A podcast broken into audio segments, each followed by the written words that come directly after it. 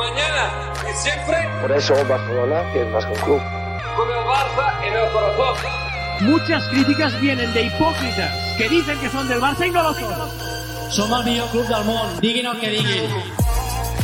Bienvenidos a Mezcum Podcast, podcast dedicado a cubrir toda la actualidad del Fútbol Club Barcelona. Les habla Rafa Aldamuy junto a Julio Borrás. Dímelo, Julio. Saludos Rafa y saludos a todos y a todas las que nos escuchan en este sábado un poco triste, este, uf, este domingo. Imagínate cómo te dejo la derrota que piensas que es sábado y es domingo. Pero a pesar de la derrota, siempre hay que mirar el vaso medio lleno. A veces pasan cosas malas, a veces pasan cosas buenas. Tenemos de invitada a Yanni Alvarado, co-host. Me gusta que es humilde. No dijo host, dijo co-host del podcast Tricolores. Es sobre el fútbol femenino. Lo pueden conseguir donde, igual que Mezcum Podcast, donde sea que ustedes escuchen sus podcasts favoritos, iTunes, Spotify, donde sea. Ahí lo encuentran. Así que bienvenida a Mezcum Podcast. Hola, eh, Rafa y Julio, muchas gracias por tenerme aquí, súper contenta. Eh, como dijo eh, Rafa, soy co-host de Tricolore Podcast. Eh, nos pueden escuchar en, en Spotify, en las plataformas de futbolboricua.net y, pues, y allí podemos hablar. Y en nuestras redes sociales pueden seguirnos como Tricolore Pod, Tricolore POD en Twitter e Instagram, que discutimos todo lo que es actualidad de fútbol femenino, así que pueden, pueden escribirnos por allí. Nosotras siempre estamos pendientes. ¿Y ¿Es internacional o, o más enfocado en Puerto Rico? Pues ambas cosas. Eh, tocamos español, eh, inglés, europeo, a veces algunas cosas Latinoamérica que sean ¿verdad? trascendentales y Puerto Rico obviamente, pero es bastante internacional. Qué bien. Qué bueno. O sea, ya saben, recuerden, si les encanta el fútbol femenino, síganlas en todas las redes sociales, suscríbanse al podcast, porque eso es bien importante. Nosotros lo recalcamos aquí todo el tiempo. Denle ese botoncito de subscribe, tanto al podcast de Yanni como al de nosotros díganselo a su prima, a su primo, a la abuela, a la abuela, agárrenle el celular a la abuela y a la abuela, denle subscribe en YouTube, recordarles que estamos en YouTube ahora, darle subscribe y a la campanita, es bien importante que le den subscribe en YouTube, suscribirse en español, que a veces nosotros pegamos del Spanglish, porque así es bien fácil, le van a salir los videos, automáticamente le van a salir cuando los tiremos nosotros, ahí le van a salir plup y ya simplemente le dan play facilito. Eh, by the way, si me ven, yo estoy ciego. O sea, yo necesito esto, pero como estamos en cámara, me los voy a quitar, porque eso pasa como Clark Kent. Este, pero vamos a lo que vinimos, que es hablar del partido del Getafe contra el Barcelona. Y voy a hacer la palabra rápido, que yo sé que puedo hablar mucho, qué sé yo. Recordar la alineación, porque yo creo que es bien curioso y, y, y vamos a hablar mucho de ella. Hay que recordar que veníamos de un parón FIFA, y Kuman salió con la siguiente alineación: Neto en la portería, defensa de cuatro, Sergi Roberto de lateral derecho, Lenglet y Pique de centrales. Lenglet volvía luego de estar suspendido con el partido contra el Sevilla por la roja que dio contra el Celta. Serginho Dest de lateral izquierdo. Luego en el doble pivote, Frenkie y Busquets. Eh, de 10 de enganche, Pedri, lo vamos a discutir también por la banda, Usmane Dembélé por la banda izquierda y Messi por la banda derecha, y hago entre comillas para los que nos están viendo, por la banda derecha, y de delantero centro estaba Antoine Griezmann. Les cedo la palabra. Bueno, pues vamos a empezar de la portería hacia adelante. Eh, Neto, obviamente, titular, porque Ter Stegen está lesionado. Noticia triste, aunque yo creo que nadie lo esperaba, pero Kuman confirmó que Ter Stegen no llega al clásico. Así que veremos a Neto por lo menos el próximo partido en Liga de Campeones y también en la Liga. En la vuelta oficial de Dembélé tuvo 20 minutos en el primer partido de la liga, pero esta fue su, su vuelta como titular. El, recordemos que la última lesión lo tuvo lesionado 19 partidos y creo que eso se notó. Lo vamos a hablar también bastante mientras, mientras surge en el episodio. Y como dijiste, creo que la gran noticia y la, la sorpresa más grande, yo creo que fue el debut de Pedri que fue un poco curioso porque si vemos, obviamente, como dijiste, venimos de, de, un parón FIFA donde muchos jugadores con sus selecciones tuvieron muchos minutos y de todos los jugadores que se cayeron del cuadro, que o sea, entre Ansu y Coutinho, que fueron los dos jugadores que se cayeron de, del 11 de gala que venía haciendo para, para Kuman, pues Griezmann fue el más que jugó, eh, con, Francia, jugó 90 minutos contra Portugal, 83 contra Croacia, así que curioso que luego de la controversia a mitad de semana, luego de que fue el que más minutos tuvo, como quiera fue titular y, Pedri fue titular, eso bastante curioso. Ya, confianza. ¿Qué pensaste de la alineación? ¿Te gustó? ¿No te gustó? ¿Algún jugador en específico? Zumba por ahí. Pues mira, eh, me sorprendió un poco la titularidad de Des, porque por lo menos conocemos desde el año pasado con la llegada de Junior que iba a ser el recambio de, Jordi Alba de referencia, pero ya vemos que Kuman no confía en él, por eso le provee la, titularidad a Serginho de 19 años, acabadito de fichar. Eh, yo lo vi muy bien, estaba pidiendo muchísimo el balón, eh, ¿verdad? No le llegaba. y otra cosa, como bien dijiste, a Griezmann fue el más minutos que jugó, por lo hubiera ¿verdad? Quizá a lo mejor lo de la controversia, sé que eso lo vamos a tocar más tarde, pues decidió ponerlo de falso 9, pues para ver qué, tal o si realmente estaba probando. Y el juego del partido de John, también hablaremos de eso, que estuvo ahí más o menos, pero en general, eh, considerando que el Madrid había perdido, este partido era para salir con todo, eh, me parece a mí. Eh, por lo menos haber mantenido a Coutinho, por lo menos darle evento a Ansu, que aunque estuvo en el break internacional no jugó tanto como Griezmann. Y básicamente eso. Sí, no, yo eh, estoy de acuerdo y, y, yo creo que, creo que voy de como que de, de atrás hacia adelante, de neto, pues, pues, normal, que bueno que por lo menos la noticia de que Ter Stegen ya está entrenando y, se supone que próximamente vuelva a tomar la titularidad de la portería, pero pues no me sorprende que no sea el portero del clásico porque el clásico es la semana que viene y, no hay razón por la cual, como quien dice, tirarlo a los lobos a Ter Stegen cuando se viene recuperando esa operación en la rodilla. Y en la defensa me sorprende que, que no que fuese titular, sino que fuese titular de lateral izquierdo. Como Julio lo comentó en el, no sé si fue el pasado o el antepasado, de que, o sea, si tú eres Firpo, tú dices contra. Jordi Alba lesionado, volviendo de un break FIFA, y ni me ponen de titular, ponen a Serginho Dest, que ni siquiera, que su primera titularidad, y de lateral izquierdo, que él es un lateral derecho a mí me encantó el partido de Serginho West y también su actitud, que es algo que obviamente además del talento que se necesita para jugar en Barcelona, tú tienes que tener la camisa del Barcelona y lo vamos a hablar después con tal jugador número 7 de Francia, que no he dicho el nombre, pero la camiseta del Barça pesa. Y a la hora de la verdad, tú tienes que tener personalidad para demostrar no solo talento. Y me encantó mucho Serginho Dest en el doble pivote, pues no me sorprende. Creo que había leído que Pjanic volvió con un poco de molestias, etcétera. Así que nada, no, no, no me sorprendió mucho que de nuevo viéramos a Frenkie y a, y a Uzi, aunque tal vez yo sé que medio Twitter está pidiendo a Ricky Push y jugó al final. Pues tal vez le pudo haber dado la titularidad, pero tampoco no es nada del otro mundo que ay, no puso a Ricky Push de titular. Y arriba lo que, lo que llama la atención es eso, que los jugadores que jugaron dos partidos, Coutinho, y de nuevo, Coutinho yo entiendo que no sea titular porque para colmo jugó en las eliminatorias sudamericanas, el viaje, yo entiendo. Pero es curioso que, y ahí es como el, a la hora de la verdad, cómo pesa el nombre, porque Ansu jugó menos que Grisman. Ambos jugaron en Europa. Sin embargo, ¿quién fue el que tuvo la titularidad? Grisman y no Ansu que yo creo que, y, y, Kuman yo creo que es un entrenador de que saque el látigo cuando lo tiene que sacar, pero en este momento yo pienso que él, esto es una caña de pescar, y él le está dando a Grisman, te estoy dando, te estoy dando, pero va a llegar un momento en que si tú no empiezas a rendir, la va a sacar. Y yo creo que hubo una jugada que la vamos a discutir ya mismo, en especial que define el estado mental de Grisman en el Barcelona versus el Griezmann en la selección de Francia. Sí, de acuerdo. O sea, eso hay que recordar que en, el comienzo de la temporada, Ansu y Coutinho, creo que unánimemente son los dos jugadores que más han destacado, por lo menos en la delantera.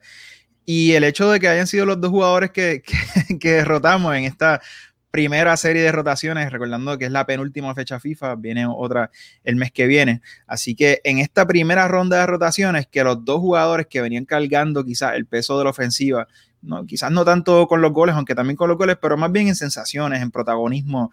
Eh, los que llevaban el peso de la ofensiva eran Coutinho y particularmente eh, Ansu Fati por la banda izquierda, pues, que los dos juntos descansaran. Quizás habla un poco, como dice Rafa, de la jerarquía, pero quizás habla un poco también de que son los dos jugadores que están en mejor momento de forma y quizás Kuman los quiere más frescos de cara al, partido de la semana que viene. Quizás eso también fue una consideración. Sí, o sea, y Jenny, te voy a hacer la, palabra ahora. Yo en. ¿Cómo le explico? Yo entiendo las rotaciones y a, y a mí me encanta que hagan rotaciones, especialmente viniendo. Vamos a ser realistas. Vuelves de un FIFA break te enfrentas al Getafe de Bordalas en Madrid, no en el Camp Nou. Por ende, yo entiendo que, que tienen que haber rotaciones, es normal. Simplemente que pues, algunas cosas resaltan curiosos porque no hace, yo sé que tal vez el trabajo de Ansu versus el de Griezmann exige más físicamente y tal vez eso fue el, por lo cual se inclinó hacia eso, pero pero si no hubiese ese rifirrafe de declaraciones que hubo entre Grisman y Coutinho, pues tal vez uno dice, ok, whatever. Perdón, entre Grisman y, y, Kuman. Si no hubiese habido eso, pues tal vez uno no le, como que no le sonaba la campanita. Pero como lo hubo, pues ahí uno se pone a pensar, espérate, pero mm, tal vez de nuevo, Kuman sabrá mucho más que nosotros, pienso yo. Pero y, yo, y, me da la sensación de que él sabe vergar con los egos y yo creo que él está a Griezmann, que claramente es un crack, es una estrella mundial, ganó un mundial, etcétera. Lamentablemente no ganó la Champions, la perdió contra el Madrid, pero él sabe que él, él no puede, es como quitarle el plug de cantazo a Griezmann, porque si no lo pierde para el resto de la temporada. Pero que él poco a poco le está diciendo, hey, caballo, te estoy dando break, te critiqué las últimas veces porque fallaste ocasiones que tú claramente debes meter. Volvió a fallar una clarísima en la primera mitad de este partido. Más clara del partido. Más clara que luego tú lo ves con Francia y metió un golazo dentro del área. Viene con el Barça, una ocasión que, claro, no es que fuese del todo súper fácil, pero de un jugador de la talla mundial que es él, tú esperas que, que la meta y no lo hizo. Así que yo creo que eso es la estrategia de, de Kuman poco a poco. Le está dando, te, te, estoy dando chance, después no te quejes cuando que te quite y ponga a, Trincao o a otra persona. Así que no sé si estás de acuerdo con eso, Yanni, o si quieres eh, comentar otra cosa de, de, la alineación o de la primera mitad inclusive. Pues sí, verdaderamente estoy de acuerdo con que lo de Grisman eh, probable, hay una alta probabilidad que sea mental porque ese gol seguramente con Francia lo hubiera metido. Eh, también lo de la situación esta de las declaraciones de que si Deschamps me pone a jugar donde debo jugar y Deschamps con sus comentarios, luego Kuman, pero eh, me fijé que en una de las ruedas de prensa durante el Bring Internacional, Kuman dijo que, ah, pero cuando yo era seleccionador de Holanda, en un partido que yo jugué contra Francia, pues eh, Griezmann estaba por la banda derecha, no por la del medio, que que un poquito pues tal vez ahí pues se cayó el, el argumento de que él obligatoriamente pues tiene que jugar por el centro, etcétera. Y, y, la verdad es que pienso que él tiene cuatro opciones ahora mismo, pues que Kuman lo coloque donde más cómodo Grisman se sienta, que Grisman se adapte al sistema de Kuman, que es lo que, ¿verdad? lo que se espera, que el jugador se adapte al equipo, no necesariamente al Barça, cualquier equipo, no al revés, no que el equipo se adapte al jugador. Este, no sé qué ustedes piensen de eso, eh, que juegue otro jugador en su lugar o que pues vaya buscándose alguna opción para salir donde se sienta más cómodo que, o que en Francia vemos un Griezmann y en el Barça otro, pues, sabes, como que un, un, equipo tan exigente como el Barça, pues no puedes, pues tienes que estar, pues puedes tener tus partidos malos, etcétera, pero ya, ya va siendo, ya le dimos una temporada para darle su break, creo que ya va siendo hora de, de asentarse él en su lugar y que juegue como la, pues la estrella que siempre ha sido. Sí, o sea, Julio, de nuevo, acabo de hablar, no me hago una promesa, no quiero, quiero hablar obviamente, pero tampoco quiero hablar mucho. Quiero taca, taca. No, no quiero ser como Dembélé, que tiene al lado y no la pasa. la velocidad. No, no yo, estoy, yo estoy de acuerdo. Y de esas cuatro opciones, conscientes del gran esfuerzo económico que hizo el club, consciente de que por su edad quizás eh, sería una operación mala para el Barça y más con lo que está pasando recientemente, pues la opción salida, y porque me gusta el jugador también, pues esperemos que sea la menos probable. Pero ciertamente tiene que encontrar la manera porque las oportunidades las está teniendo, como, como mencionó Rafa. y pues tiene que encontrar la manera de, de, acercarse a su mejor versión. Yo creo que la, el escollo más grande quizás no es ni posicional, es que su estilo de juego es tan similar al de Messi, él quiere pisar las mismas zonas que pisa Messi y como Messi es el mejor del mundo, pues entonces tienes que encontrar cómo aportar al equipo saliéndote de lo que estás acostumbrado a hacer y eso es, considera, es, bien difícil.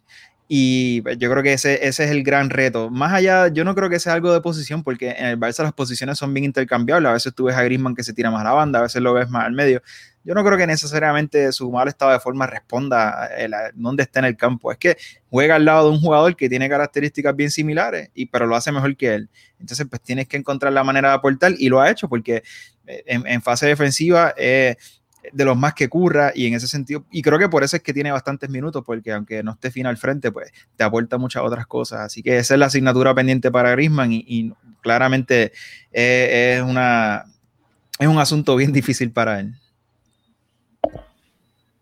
Voy a ponerlo después, porque vamos a poner serio. Este, yo creo que hay un poquito de todo. Me gustó que, que ya, ni mencionó cuatro cosas y yo creo que podemos coger un poquito de todas, hacer una mezcla y sacar el problema de, de. Y primero, para mí, aquí en Mezcla un Podcast, yo siempre dije que por 120 millones me parecía que Griezmann era una compra innecesaria porque ya teníamos a Messi, lo, que, dijo Julio. Ya una vez lo teníamos, pues obviamente ni modo, Valverde y luego inclusive Setién muchas veces lo ponían de extremo izquierdo, lo cual para mí era una cosa totalmente absurda. No se quejaba porque obviamente pues tal vez estaba empezando y qué sé yo. Ahora, Kuman lo está poniendo, no lo está poniendo exactamente donde él quiere, que es donde jugó Pedri hoy o Coutinho en las semanas previas, que es de 10 detrás del delantero, pero lo viene poniendo o de delantero centro o por la banda derecha. Y digo en la banda derecha entre comillas, porque cuando él o Messi juegan por la banda derecha, no juegan por la banda. Terminan bien cerca del medio y terminan básicamente al lado del que está jugando de enganche de 10. Por ende, yo puedo entender que tal vez lo ideal súper perfecto sería tú poner a Griezmann literalmente donde él quiere, donde está jugando Coutinho y Pedri. Pero aún así, él en varios partidos y, y, Kuman, que eso es algo que hemos visto de Kuman, que a Kuman no tiene pelos en la lengua. En rueda de prensa, de manera bonita y fina, pero ha dicho, hey, Antoine tuvo ocasiones que un jugador de la talla de él debe terminar. Y hoy pasó contra el Sevilla, y pasó en otros partidos, no recuerdo exactamente, pero han habido varias ocasiones donde Griezmann ha estado frente a portería, ya sea un poquito más a la derecha o por el mismo medio, y no ha estado ni cerca de definir. Por ende, yo creo que lo que le está pasando ahora a Griezmann es un bloqueo mental. Y tú lo ves en su body language. Yo creo que ahora mismo la camiseta del Barça le está pesando 20 libras más por todo lo que está pasando. Todo, todo. Pero creo que eso es lo que le está pasando a Griezmann, porque luego, le hemos, inclusive hasta de delantero centro, que sabemos que no es su, su posición ideal eh, detrás del delantero centro, pero cuando Messi la temporada pasada estaba lesionado, Griezmann marcó unos cuantos golazos jugando de delantero centro. Esa es la diferencia entre un jugador que estaba con, con confianza en ese momento, que hasta tiró el confeti en ese partido en el Camp Nou y fue un golazo, versus ahora, que en teoría son ocasiones más fáciles de convertir, pero no las ha convertido. Sí, yo creo que ahora mismo lo de Griezmann es, yo creo que 100% mental. De acuerdo. 100%. Sí, sí, yo por lo menos yo pienso que sí, que, es mental, que sabes esa clara que uno contra uno contra David Soria en Francia lo hubiera metido seguro. Pues claro, sí, literalmente hace una semana dentro del área agarró un balón y lo remató al techo de la red, o sea, un golazo. Y luego acá en una que, Y otra cosa rápido que me dio de, eso fue que Griezmann podía haber controlado el balón para acomodarse y definir con la zurda. Y él ni siquiera intentó eso.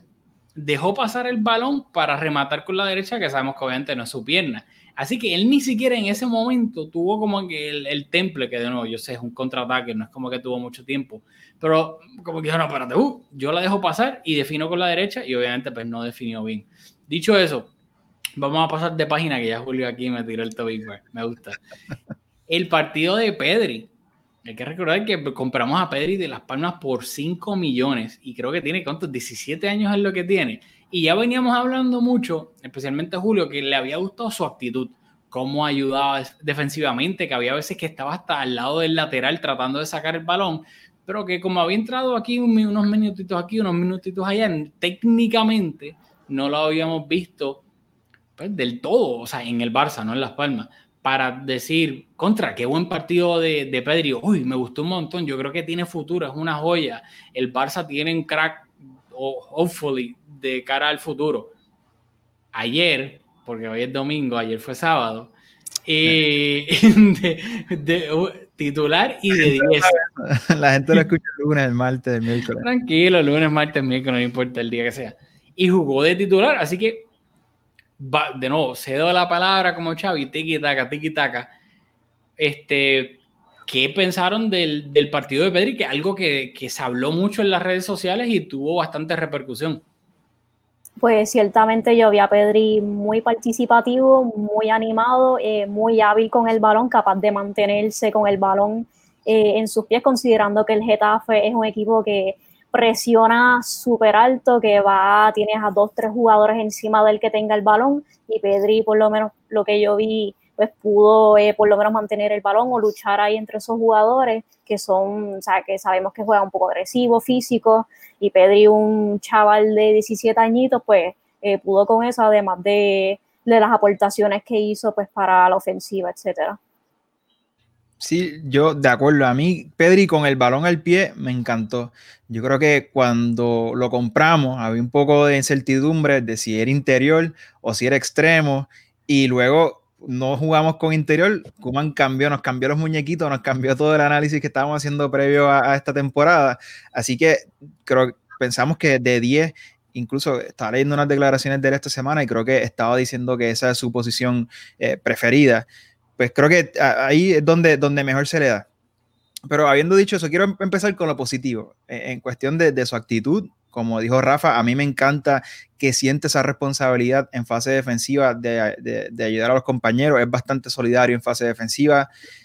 Eh, en, el regate, como muy bien dijo Yanni, reteniendo el balón, que es una cualidad que en el Barça se aprecia un montón, que Iniesta era eh, el, experto en eso, que era esa válvula de escape, que cuando la presión eh, estaba en su más alto nivel, pues sabías que si encontrabas Iniesta, pues te daba esa pausa, te tenía la, capacidad de, salir de ese balón y de desprenderse de la presión. Así que todas esas cosas positivas, tiene 17 años, está bien verde, y creo que eso se notó en algunas ocasiones, en algunos varones que perdió, que, creo que pecaba un poquito de inocente. Y aparte de esa inocencia que se notó en algunas pérdidas, no, muchas, como tuvo algunas pérdidas estadísticamente más o menos similar a Dembélé, lo que pasa es que las de Dembélé creo que fueron mucho más vistosas.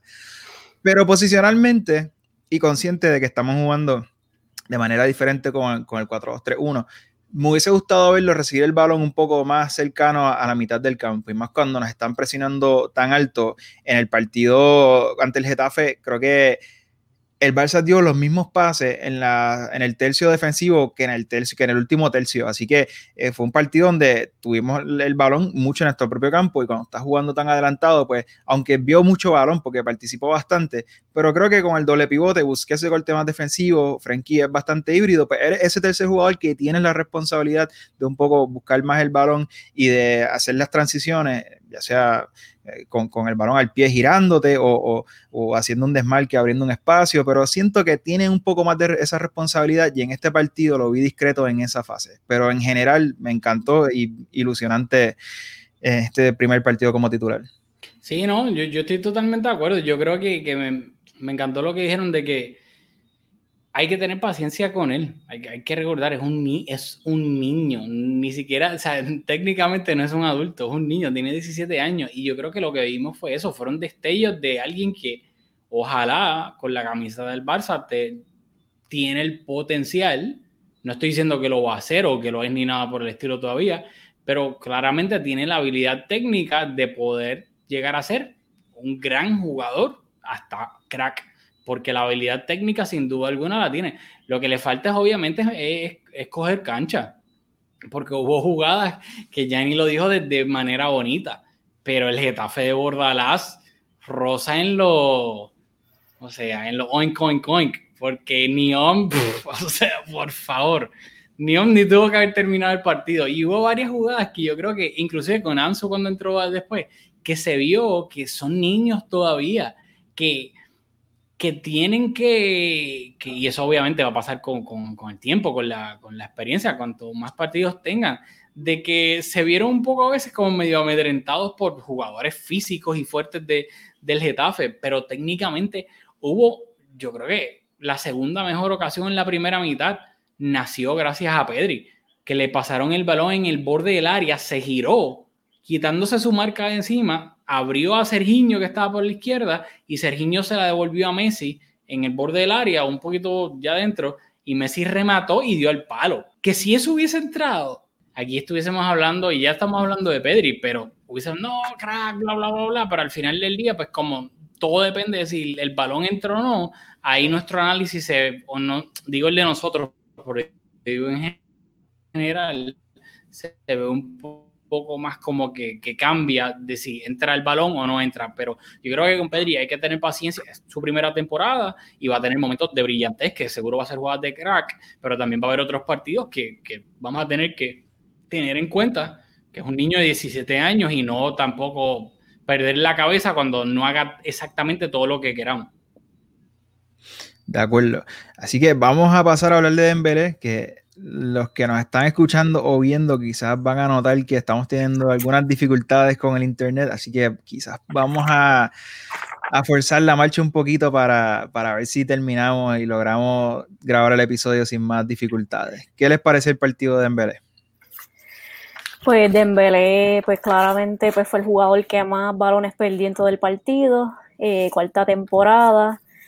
Mm, la mayoría de su, de, su estadía en el Barça, pues sabemos que ha estado lesionado. Eh, yo vi una falta de ideas bien clara. Él estaba jugando, él estaba jugando contra el Getafe y contra el propio Barça, para mí, porque él trataba de pasarle el balón a no sé quién, o se le iba, o alguien pues la, la desviaba, pues, o sea, lo vi totalmente perdido.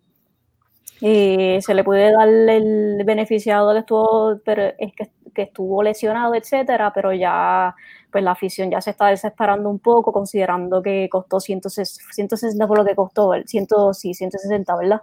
Por ahí, por ahí.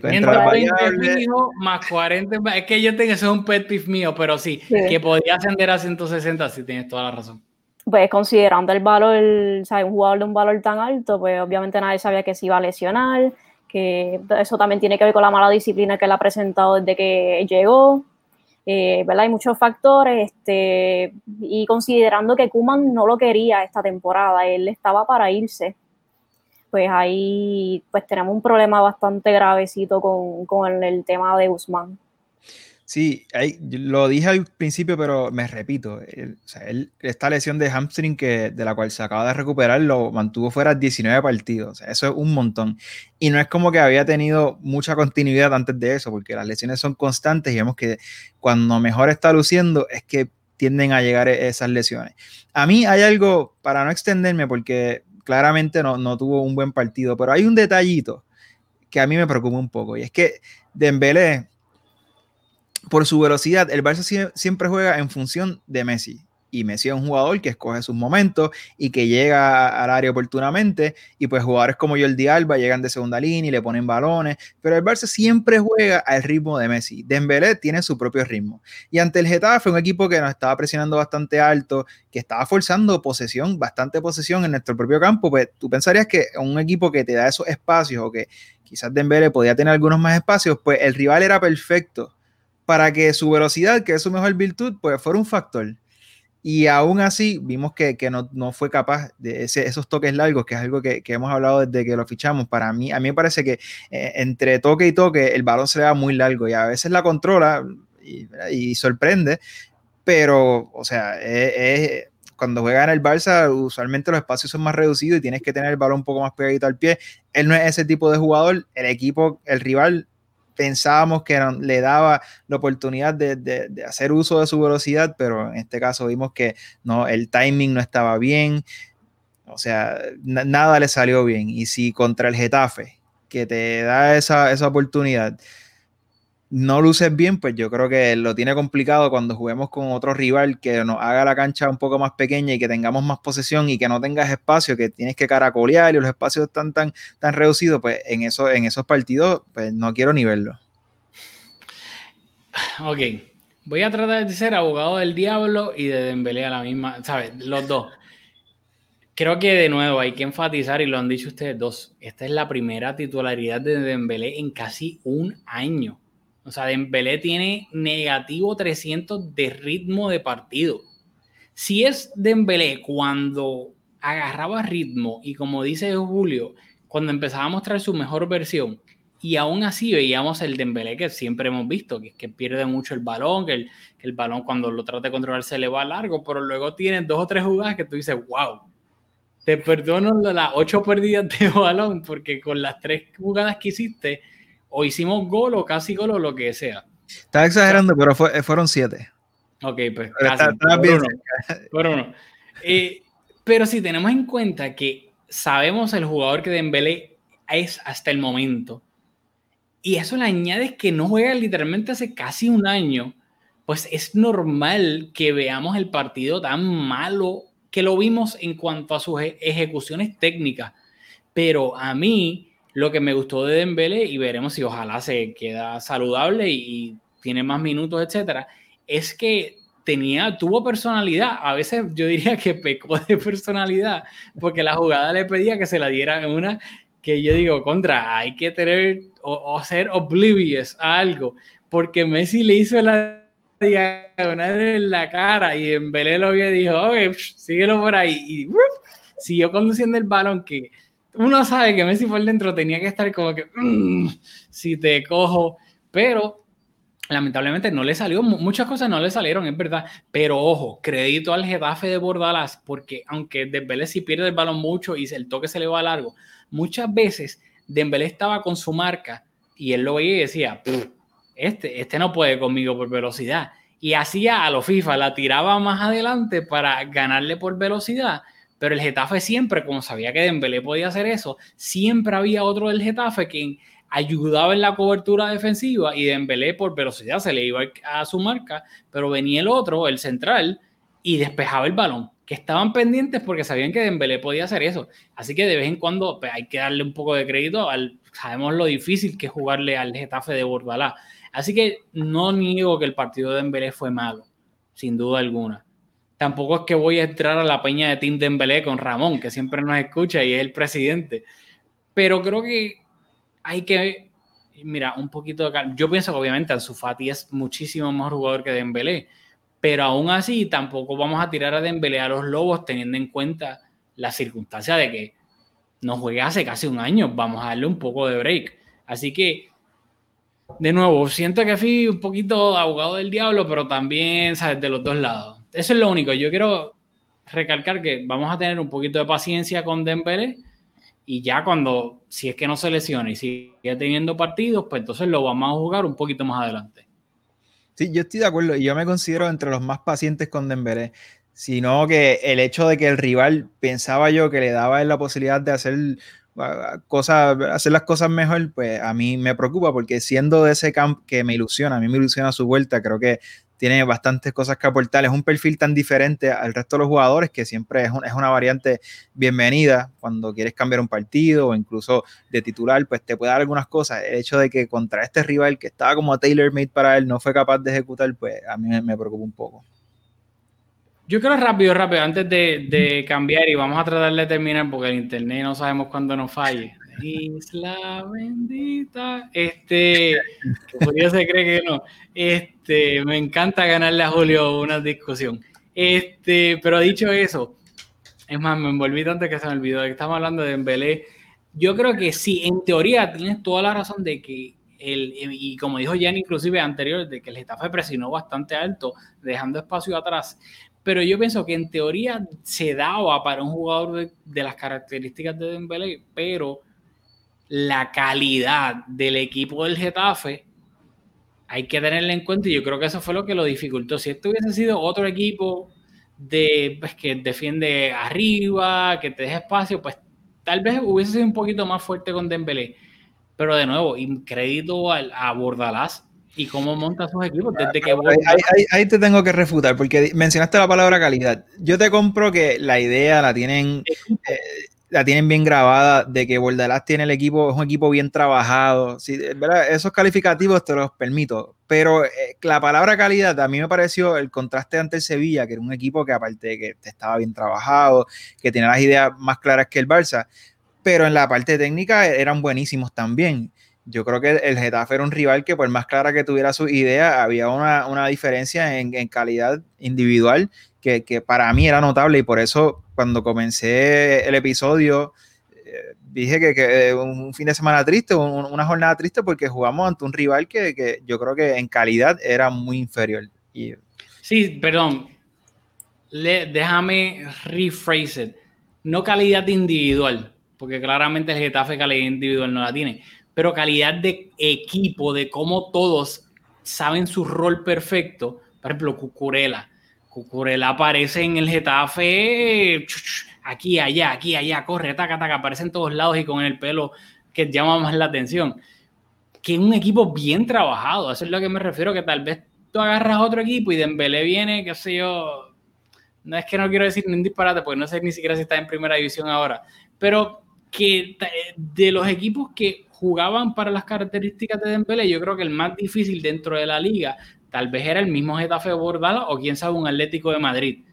Así que yo le quiero tirar la toalla. En este round lo voy a tirar la toalla de Dembélé. Vamos a pasar rápido ahora y aquí quiero este, preguntarle a Yanni eh, pues, su opinión sobre, sobre que lo mencionamos a Dest eh, al principio cuando hablamos de la línea sido un poquito, pero ya que pues, tú ves acá Estados Unidos, USA, Holanda slash USA, eh, de, de Serginho es. O sea, yo no, no quiero hablar, voy a hablar después, pero Yanni, ¿qué, o ¿te gustó el partido? ¿No te gustó? ¿Qué te llamó la atención? Cuéntanos. Pues a mí Des me dio muy buenas sensaciones. Él estaba pidiendo muchísimo el balón, estaba tratando de participar en la jugada. Una jugada que tú mencionaste ahorita, que en conjunto con Pedri y Messi, que por poco acababa.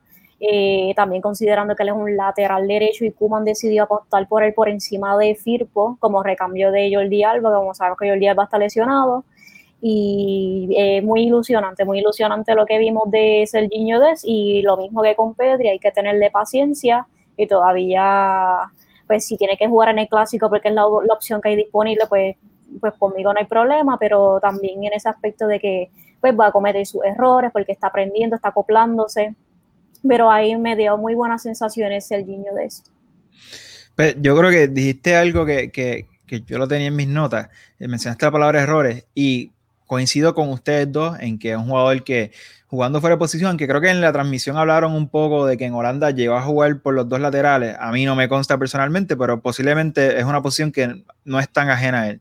Así que pues eso me da un poquito de, seguridad porque como bien dijiste Yanni, es una, una posibilidad de que en el clásico sea sea titular.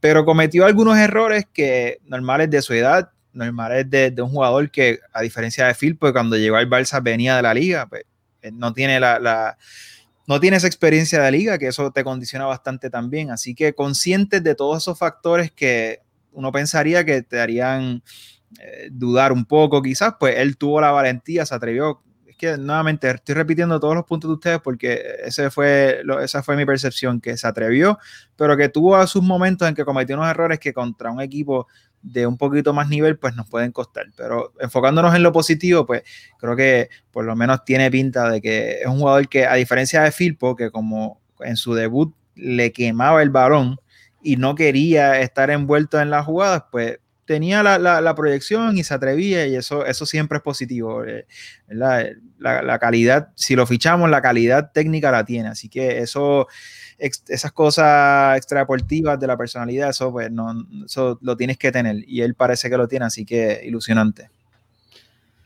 Totalmente de acuerdo con todo lo, de que, todo lo que dijeron y yo quiero resaltar que para mí es lo más importante. Bueno, de nuevo, partimos de la premisa de que técnicamente, a veces no siempre, a veces llegan jugadores al Barça que uno dice, como diantre, este jugador está aquí técnicamente, pero pues uno parte de la premisa de que técnicamente es bueno y lo demostró. Yo creo que técnicamente hizo, varios controles, varios enganches que me ilusionan cuando eventualmente juegue en su puesto de lateral derecho.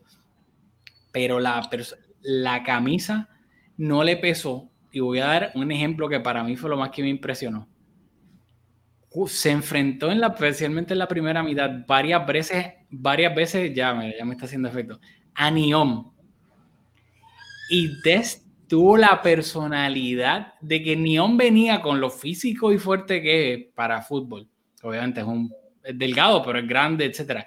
Y sabemos que Niom le, le, gusta poner ese bracito y ese codo, que no vamos a entrar en polémica ahora porque se salvaron, porque el internet, porque tenía un rant contra los árbitros y la polémica, pero me lo voy a guardar para... Eso, así que eso, eso lo dejamos para otro episodio. Exactamente pero en la primera mitad, ¿sabes? El codito lo tenía suelto.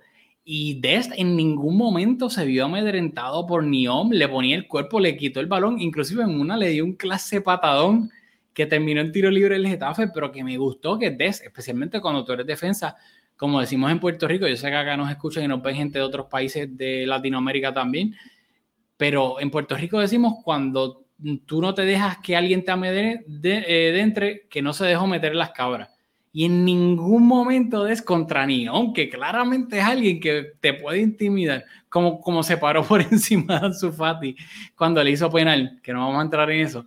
Eh, y Des me encantó la personalidad que tiene para jugar de lateral, que por ejemplo, alguien que yo detesto porque es del rival, Carvajal, pero Carvajal es un jugador que desde que llegó, volvió al Madrid, claramente tiene personalidad. Un reguilón, los pocos minutos que jugó con el Madrid y cuando jugó los clásicos, tú lo veías enfrentándose cara a cara con Messi tú decías, pero ¿este quién es?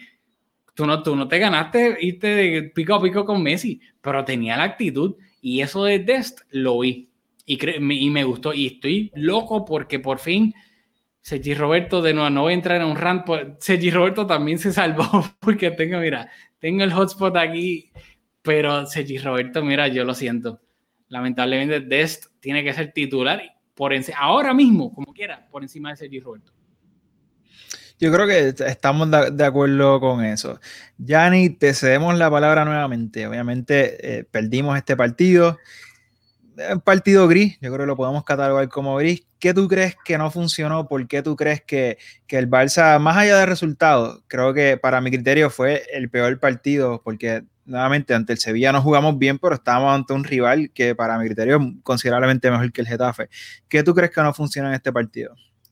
Pues hubo, pienso que hubo varias cosas. Eh, acabamos de regresar del, del, parón de la FIFA, que siempre, siempre nos afecta tanto a nosotros como al Madrid. Pues siempre esos, ese partido que llegan de, de ese parón de, de, FIFA, pues siempre nos, nos cuesta un poquito arrancar. Eh, también el hecho de que el Getafe de por sí es un rival que presiona mucho, que le encanta embotellar al rival, que no, lo, no, no le deja eh, ejecutar su juego. Eh, también los mal, ¿sabes? Messi estuvo casi invisible, no pudo participar. Bueno, no, que pudo, o sea, no, no participó por X razón. Este también muchos, pues, ¿sabes? Lo de la pues que si no vemos a Messi participando, pues, pues el otro pues tal quizás no, no se sienta pues con esa obligación. Pues, ¿verdad? No sé qué ustedes piensen. Eh, lo de que el Getafe también arriesga mucho con la línea defensiva, siempre está en el, nunca está en el campo propio, siempre está en el campo de rival, eso también pues pienso que pudo haber condicionado al Barça un poquito, pues un, un poquito de todo. Eh, no, y la falta de gol no, nos hace falta un 9 con ¿verdad? lo de la salida de, de, Luis Suárez, pues nos falta, nos falta una persona de referencia que nos meta el gol. Eh, yo voy a dar mi, mi, opinión sobre qué estuvo mal, pero algo que, que, creo que lo tocaste un poquito, Yanni, y Rafa, ahorita lo mencionaste, y creo que hay esta, esta percepción de que el Getafe de Bordará, de, de, lo difícil que, que es visitar su campo, y, ciertamente es difícil, pero si miramos los números, es raro que nosotros perdamos puntos ante el Getafe. Así que yo, yo, creo que estamos quizás normalizando un poco porque son partidos difíciles. Pues, eh, estamos normalizando un poco la derrota, pero creo que es un rival que por más que te lo dificulta, pues el Barça es capaz siempre de sacar los tres puntos, o casi siempre, porque creo que no nos gana desde el 2011 pero tampoco empatamos tanto, así que no sé, creo que no, no, le quiero dar más mérito al Getafe del que se merece, que consciente de que nos los dificultan, pero es un partido difícil que usualmente sacamos los puntos. Pero en cuanto a aquello creo que pasó, o una de las, tengo un síntoma de lo que me parece que, que, pasó en, este partido, y es que cuando Dembélé salió en el minuto 62, era el del atacante que más veces había tocado el balón y fue el jugador que más balones perdió. O sea que cuando tú tienes el que más participa, es el que más balones pierde, pues la tienes bastante complicada para ganar. Y como bien dijiste, Yanni, pues si Messi, que es el, mejor, no entra más en el juego. Si Pedri estuvo bastante involucrado, pero si eh, Grisman tampoco entra en el juego porque está jugando de nueve, pero Grisman es capaz de retroceder un poquito su posición y aportar un poquito más en la elaboración y hacer otras cosas. Y como esas cosas no pasaron y el que la tenía estaba errático, pues, te, se te pone un poco cuesta arriba el partido. Eh, sí, eh, aunque te, no, te voy a refutar algo rapidito antes de despedirnos, pues no, no confío en el internet. Eh, no, yo estoy de acuerdo que, que lo, los resultados, desde que Bordalas está, lo que me refiero es que aunque nosotros no habíamos perdido, inclusive hasta antes de Bordalas, siempre con Bordalas desde el 2016, si no me equivoco, el primer partido de, de, de Bordalas fue la, el, partido que terminamos ganando en el minuto ochenta y pico con el golazo de Paulinho en Getafe. Por ende, a lo que voy es que si tú ves los resultados, inclusive con Bordalás, o hemos empatado o ganado, pero son un 1-2, un 0-2, un 0-0, un 1-0 son partidos bien difíciles que obviamente con la calidad que tiene el Barça, por lo general, pues sacamos el partido y, los tres puntos. Pero son partidos de que te tienes que, chavar para, para sacar esos tres puntos. Y a mí, en Getafe, contra este equipo, pues no me sorprende de que tal vez no una derrota, porque yo creo que lo más justo hubiese sido un empate eh, este partido, porque creo que el Barça hizo ocasiones suficientes, especialmente en la primera mitad más la polémica que de nuevo se salvaron por el internet, pero yo creo que si contamos la polémica, el Barça sale con los tres puntos de allá. Pero me refiero a que son partidos que con este entrenador y este equipo no me sorprende que el Barça pierda puntos, especialmente jugando de visitante. Eh, y lo de Dembélé, nada, lo dijiste bien, que demostró personalidad, como había mencionado, claramente que es el que más tocó y el que más perdida tiene personalidad. Lo que pasa es que lamentablemente, pues no, va, no, fue de la mano con calidad, ¿sabe? con la ejecución efectiva. Eh, nada, vamos a ir rápido terminando porque estoy aquí bien nervioso con el internet. Recordarles que a mitad de semana jugamos la, el primer partido de la fase de grupos de Champions League en el Camp Nou contra el Ferenbaros de... ¿Es Hungría o Bulgaria? No estoy seguro. Hungría. Hungría. Discúlpeme todos los húngaros que escuchan Mezcum Podcast. Eh, y luego, la próxima semana, el partido, pues, el, mejor partido del planeta Tierra que existe, el clásico Barcelona-Real Madrid. Obviamente vamos a estar aquí analizando todo lo que pasó en ese partido y probablemente mencionemos por encima lo que pasó con el Ferenbaros. Eh, de nuevo, no vamos, no hicimos una previa del clásico porque está la liga está, es un clásico. tenemos, tenemos apunte, tenemos apunte, tenemos apunte. ¿Tienes apunte con este internet? Tenemos apuntes, tenemos, okay, Jenny, pues, ¿tú tienes apuntes? Ah, yo no tengo nada, se los voy a hacer. No, solamente decir que, que contra el Frembaros él estaba buscando, porque aquí en Mezcla un Podcast somos bastante honestos, no les vamos a mentir, no hicimos un scouting report, así que, pero queríamos darle algo de, valor, si nos estás escuchando hasta el minuto cincuenta y pico, tenemos un partido el martes de Día de Campeones, ¿qué, ¿qué nos va a esperar? Y creo que el único, lo, único que encontré que nos puede dar un indicio de la calidad del rival al cual nos vamos a enfrentar es que la temporada pasada en Europa League jugaron ante el español, jugaron dos partidos en la fase de grupo.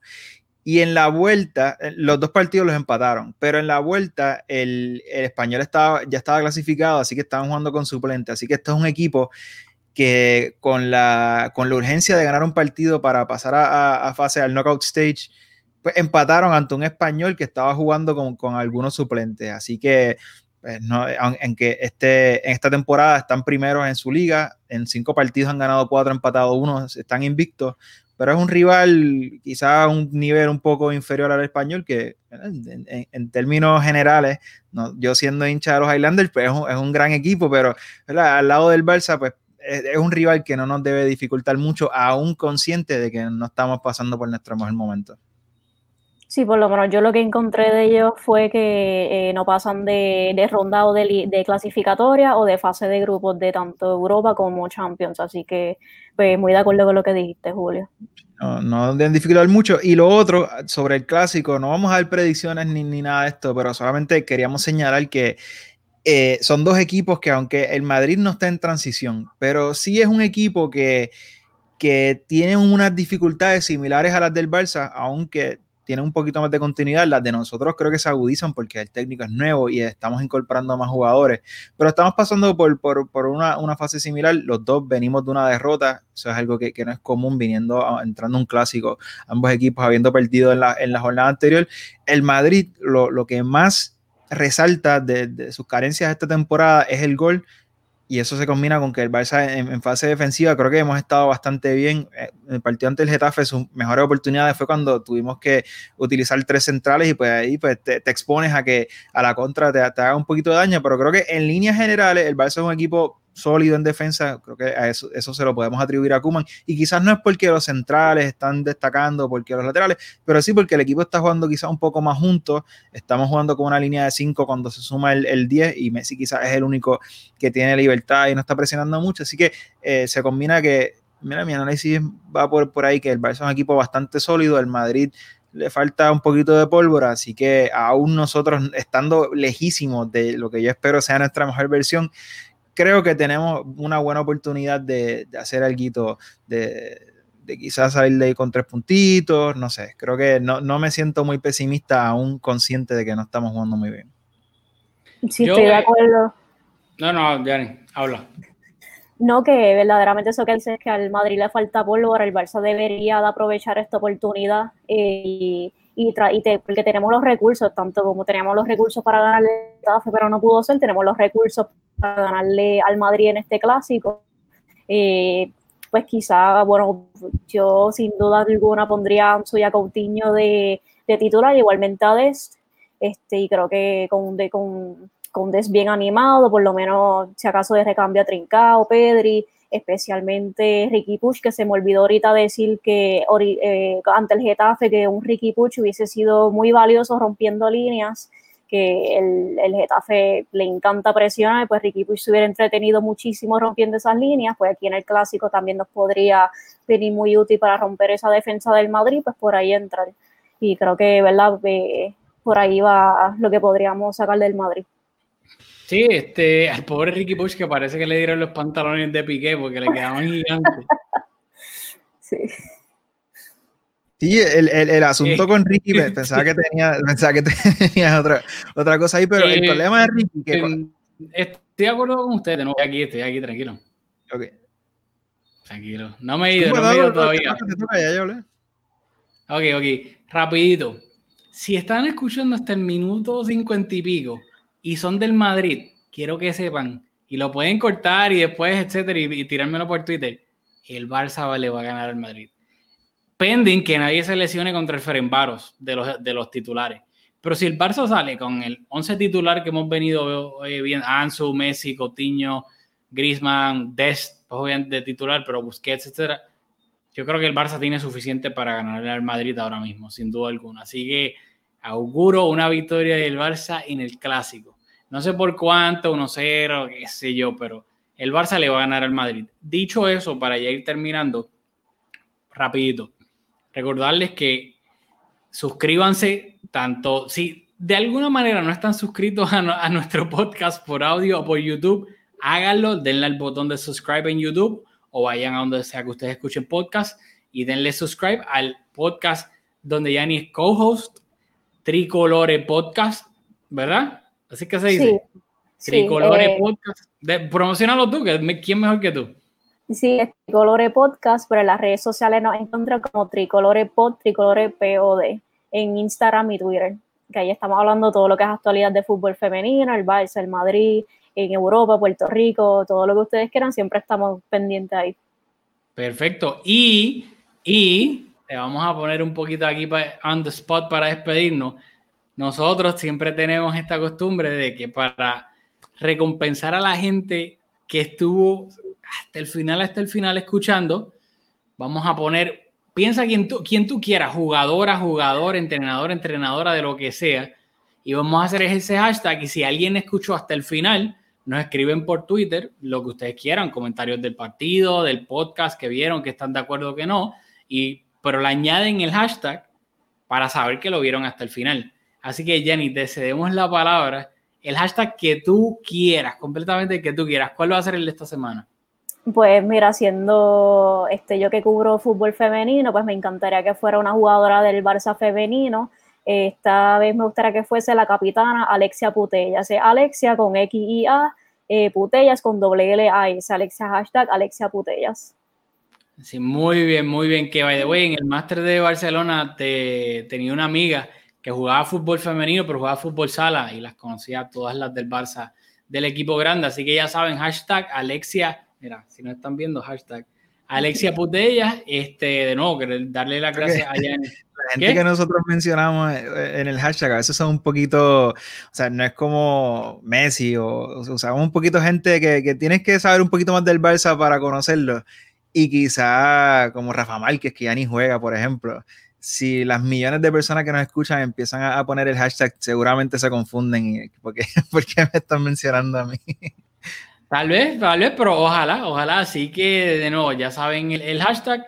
Eh, y nada, para irnos despidiendo, darle las gracias a Yanni por estar con nosotros acá hasta las tantas de la noche con problemas técnicos de internet que Julio no me creía que iban a pasar, pero pasaron. Así que, quieren darle las gracias, Yanni. Este, y nos vamos a despedir, así que, porque de verdad no confío en el internet ya más, así que nos vemos. No, perdón, ¿quieres decir algo? Disculpa, siento que te estoy Sí, este, no, nada, gracias a ustedes aquí por tenerme, me la pasé súper brutal.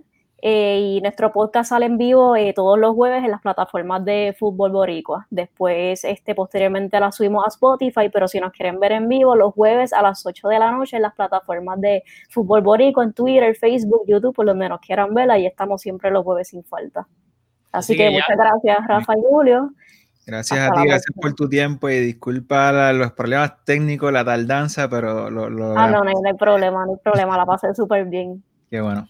Son cosas que pasan en Mes con Podcast. Así que así estamos y nos vemos la próxima semana para analizar todo lo que pasó en Champions y en el clásico que vamos a ganar. Así que nos vemos la próxima en Mes con Podcast.